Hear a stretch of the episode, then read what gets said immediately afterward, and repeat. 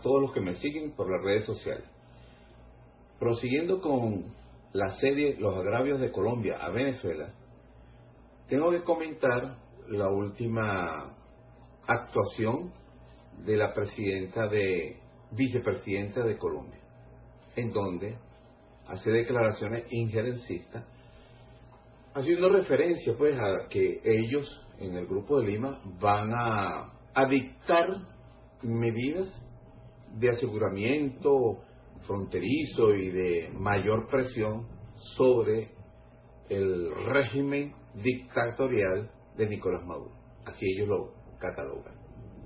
Porque eh, se ha constituido en una amenaza para la región porque, eh, según ellos, está exportando el socialismo bolivariano o marxista como realmente lo asumió este Hugo Rafael Chávez Frías.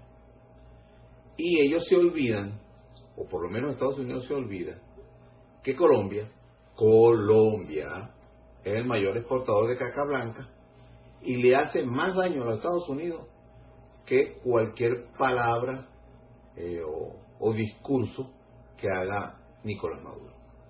Y especialmente ha destruido supuestamente unos 50 millones de norteamericanos la exportación de caca blanca y tiene hecho todo un desastre al país de México. Porque según la DEA, repito, la DEA dijo no hace mucho que el 97% de las exportaciones de caca blanca de la República de Colombia, su mayor producto de exportación, aparte de eh, delincuentes, como dijo Trump también, Trump dijo que Colombia exportaba a sus delincuentes hacia los Estados Unidos. Dos cosas, delincuentes y caca blanca. Pero esta gente sin vergüenza, pues no tienen vergüenza, como la vicepresidenta de Colombia, se atreve a decir o a tomarse la idea o el control de que ellos van a monitorear y a cambiar el régimen en Venezuela. Cuando los Estados Unidos debería cambiar ese régimen en Colombia y acabar con la producción de caca blanca. Debería hacerlo, ¿no? Como también debería hacerlo en Afganistán. Tienen como 17 años metidos en Afganistán y no ha pasado nada todavía sigue ese flagelo recorriendo las calles de Europa y las calles de los Estados Unidos.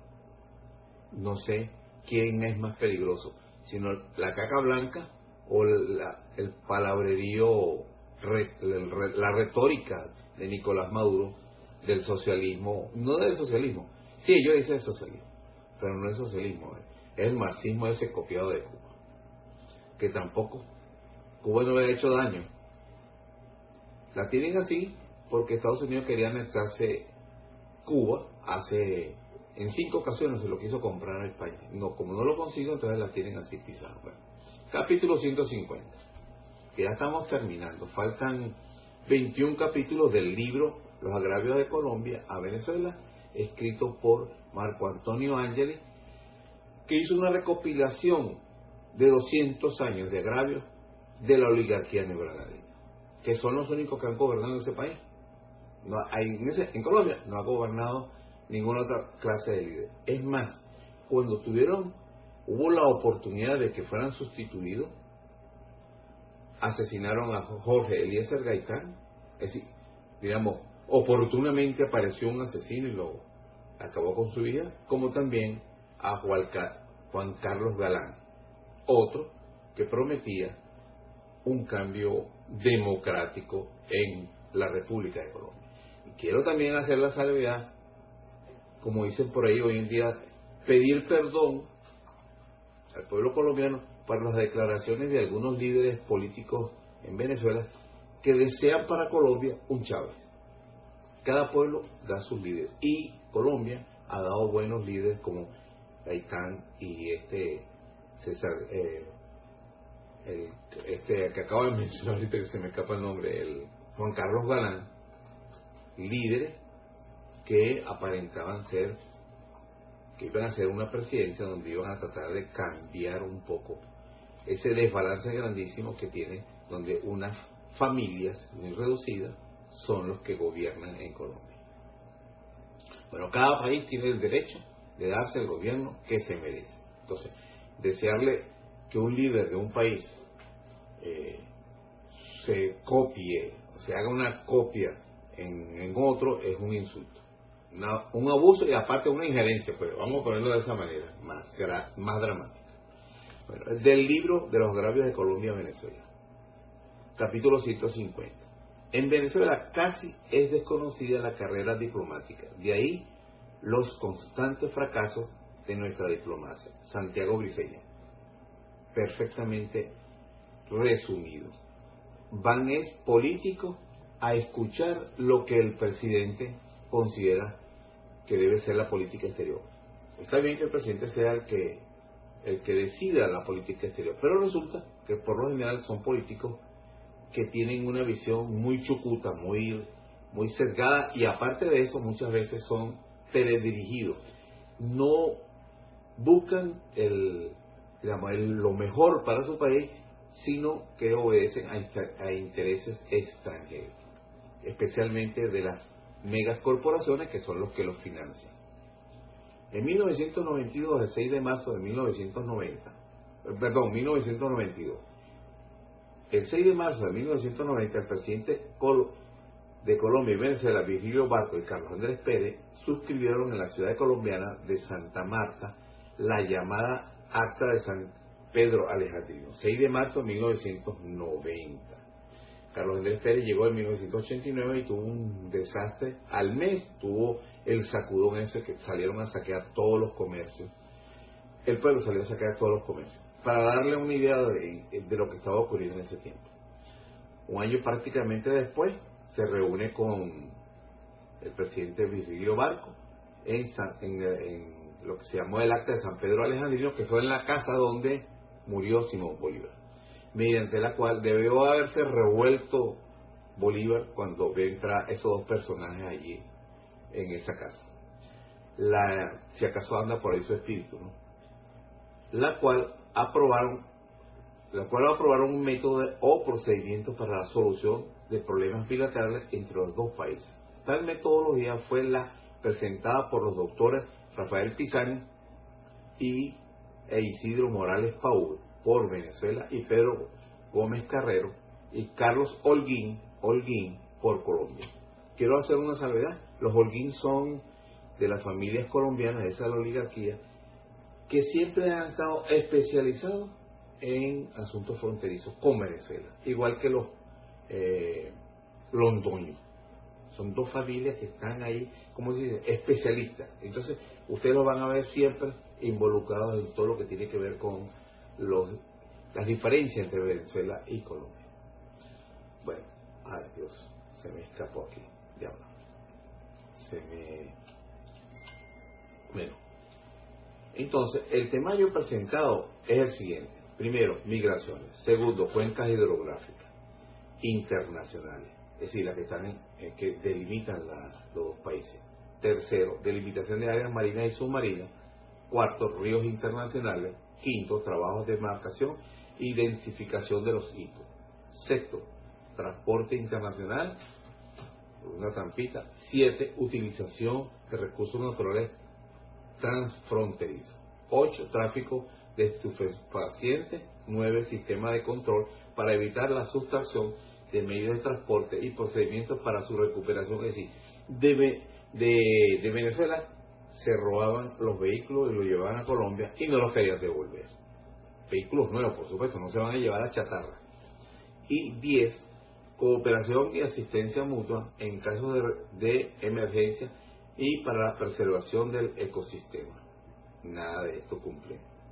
Como se ve de la simple lectura de estos asuntos, con el pretexto de la globalidad, los habituales negociadores colombianos engañan a los venezolanos al incluir, a incluir disfrazadamente la, fíjese bien, la llamada delimitación de áreas marinas y submarinas en el Golfo de Venezuela.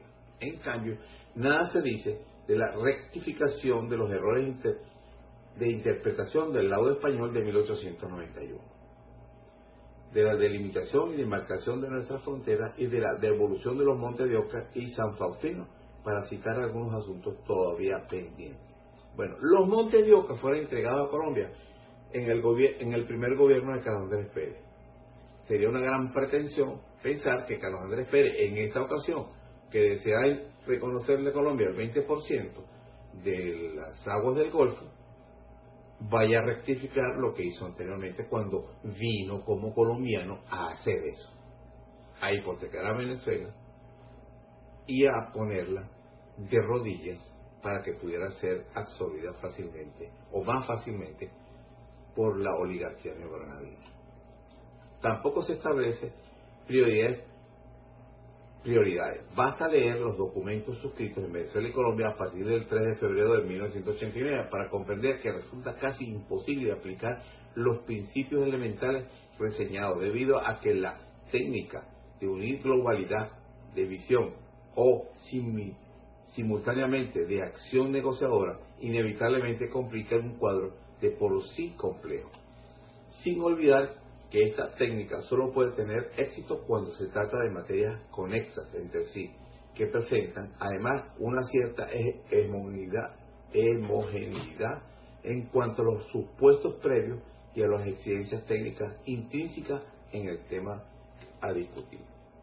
No es lo mismo tratar de iniciar de manera simultánea la negociación de asuntos tan difíciles o disimiles entre sí como la delimitación de áreas marinas y submarinas en el Golfo de Venezuela, la recuperación de vehículos, naves, aeronaves robadas, la demarcación de fronteras, régimen de visas, navegación fluvial, interconexión eléctrica, minería, correos, telefonía, etcétera, como pretende hacerlo Venezuela y Colombia. Son materias totalmente distintas y tienen una visión completamente distinta, que no puede ser atendido de manera global como pretende la oligarquía neogranera en ese momento. Es decir, para hacer una materia sumamente, bueno, tú me das el 20 y yo te entrego por aquí un poquito y tú me das por allá, era como si estuvieran repartiéndose eh, dos socios algo que no les pertenece.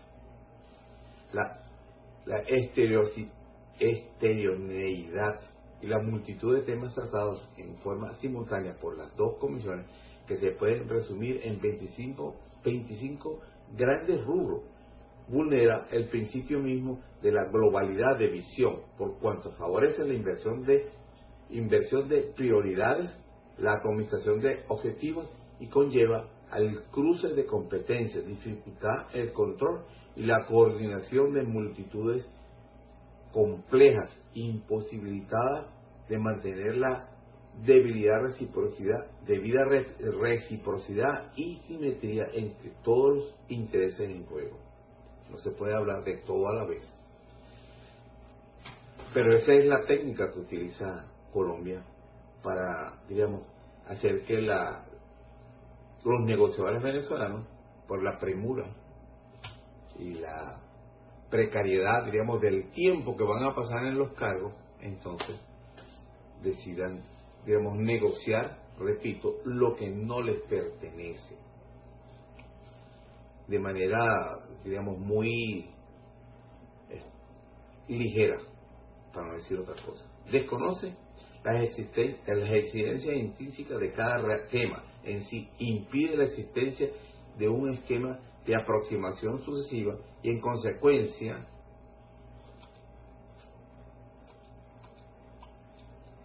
lleva a la pérdida de toda conexión real entre las distintas mesas de negociación, cada una por separado, cada tema por separado, y cuando van a hacer la, digamos, la conexión, entonces hay que volver a negociar porque muchas cosas no coinciden o coliden en las, en las tomas de decisiones. En el, el Nacional, el 23 de enero del 92, este arroz de mango al rosco banco de las múltiples comisiones y comisionistas sin ninguna prioridad, sin atender problemas graves como la delimitación y demarcación de fronteras pendientes, la denomina, de, lo denominada el canciller venezolano, lo denomina el canciller venezolano Efraín Chat Aristigueta, un novedoso intento del jefe de Estado en su laudo laudable empeño por arreglar viejos asuntos pendientes entre Venezuela y Colombia, a los cuales todos hemos de coincidir, muy subjetiva, esta opinión del funcionario público. Es decir, todos debemos coincidir, pero los únicos que lo hacen son los negociadores, porque el pueblo lo niega, no lo acepta. El presidente Virgilio Barco, quien embarcó a Pérez en Santa Marta el 16 de junio de 1990 en el Palacio de Miraflores, al instalar las comisiones negociadas, dijo, estamos siendo ya precursores en el continente y en el mundo de una nueva relación dinámica leal y constructiva. Hermosas palabras para halagar al presidente Pérez, quien es un eminente internacionalista. Resulta que algo parecido le hicieron a, a Chávez cuando este Santos dijo, para que no nos descarríen cuando estaban negociando. Entonces Chávez repetía esas palabras cuando hablaba de Santos. Sí, porque no nos van a descarriar. Hasta que Santos le dio la puñalada trapera. Y además, delante, estas fraternales palabras de un alto representante de nuestros queridos hermanos, los neogranadinos, para no perder la ocasión de ofender a aquellos patriotas que saben desmascarar sus trácalas e ingratitudes. Estas son las palabras. Debemos ahora dar paso al mensaje orientado a la integración y a la concertación política, dejando de lado los artículos de prensa de tono ofensivo de unos cuantos que tienen con modo vivendi la pugnacidad entre los dos países y no desperdician oportunidad para usar y envenenar el ánimo y la mentalidad de nuestros pueblos y de algunos y de algunos estamentos nacionales. Por palabras del inocente, cada ladrón juzga por su condición, tira la piedra y esconde la mano. Como dijo ese punto tachirense del doctor Santiago dice, nos encuentran, no encuentran ocasión propicia para arrojar la lava candente de esos violentos desahogos contra un país aquí llaman hermano. Eso es lo que está haciendo hoy día Duque y la vicepresidenta en sus declaraciones se repite constantemente. 200 años recibiendo esa clase de comentarios y agravios contra aquellos que, como lo hizo José Antonio Páez, se cansaron, se hartaron de la oligarquía neogranadina y decidimos separarnos de la Gran Colombia, que era dominada por esa oligarquía, gracias al Libertador, porque el pueblo lo llamó y lo puso en el gobierno, él era el que dirigía el Estado. Y los venezolanos de Venezuela se hartaron y dijeron, bueno, vamos a crear la República de Venezuela como lo hicieron José Antonio Páez y los venezolanos de la época, los dueños del país, no los pendejos de hoy en día que lo critican, los pendejos, repito la palabra, los pendejos de hoy en día que se dejan engañar por la obligación de Granadina de tiempo en tiempo. Ahorita están envalentonadas, sumamente envalentonadas. Ustedes ven la declaración de los politiqueros de la, de la oligarquía títeres, porque ellos no se gobiernan, ese país no existe, ahí gobiernan las corporaciones y los exportadores de cacao. Hasta aquí, este capítulo 150 de los agravios de Colombia. Buenas tardes y hasta un próximo.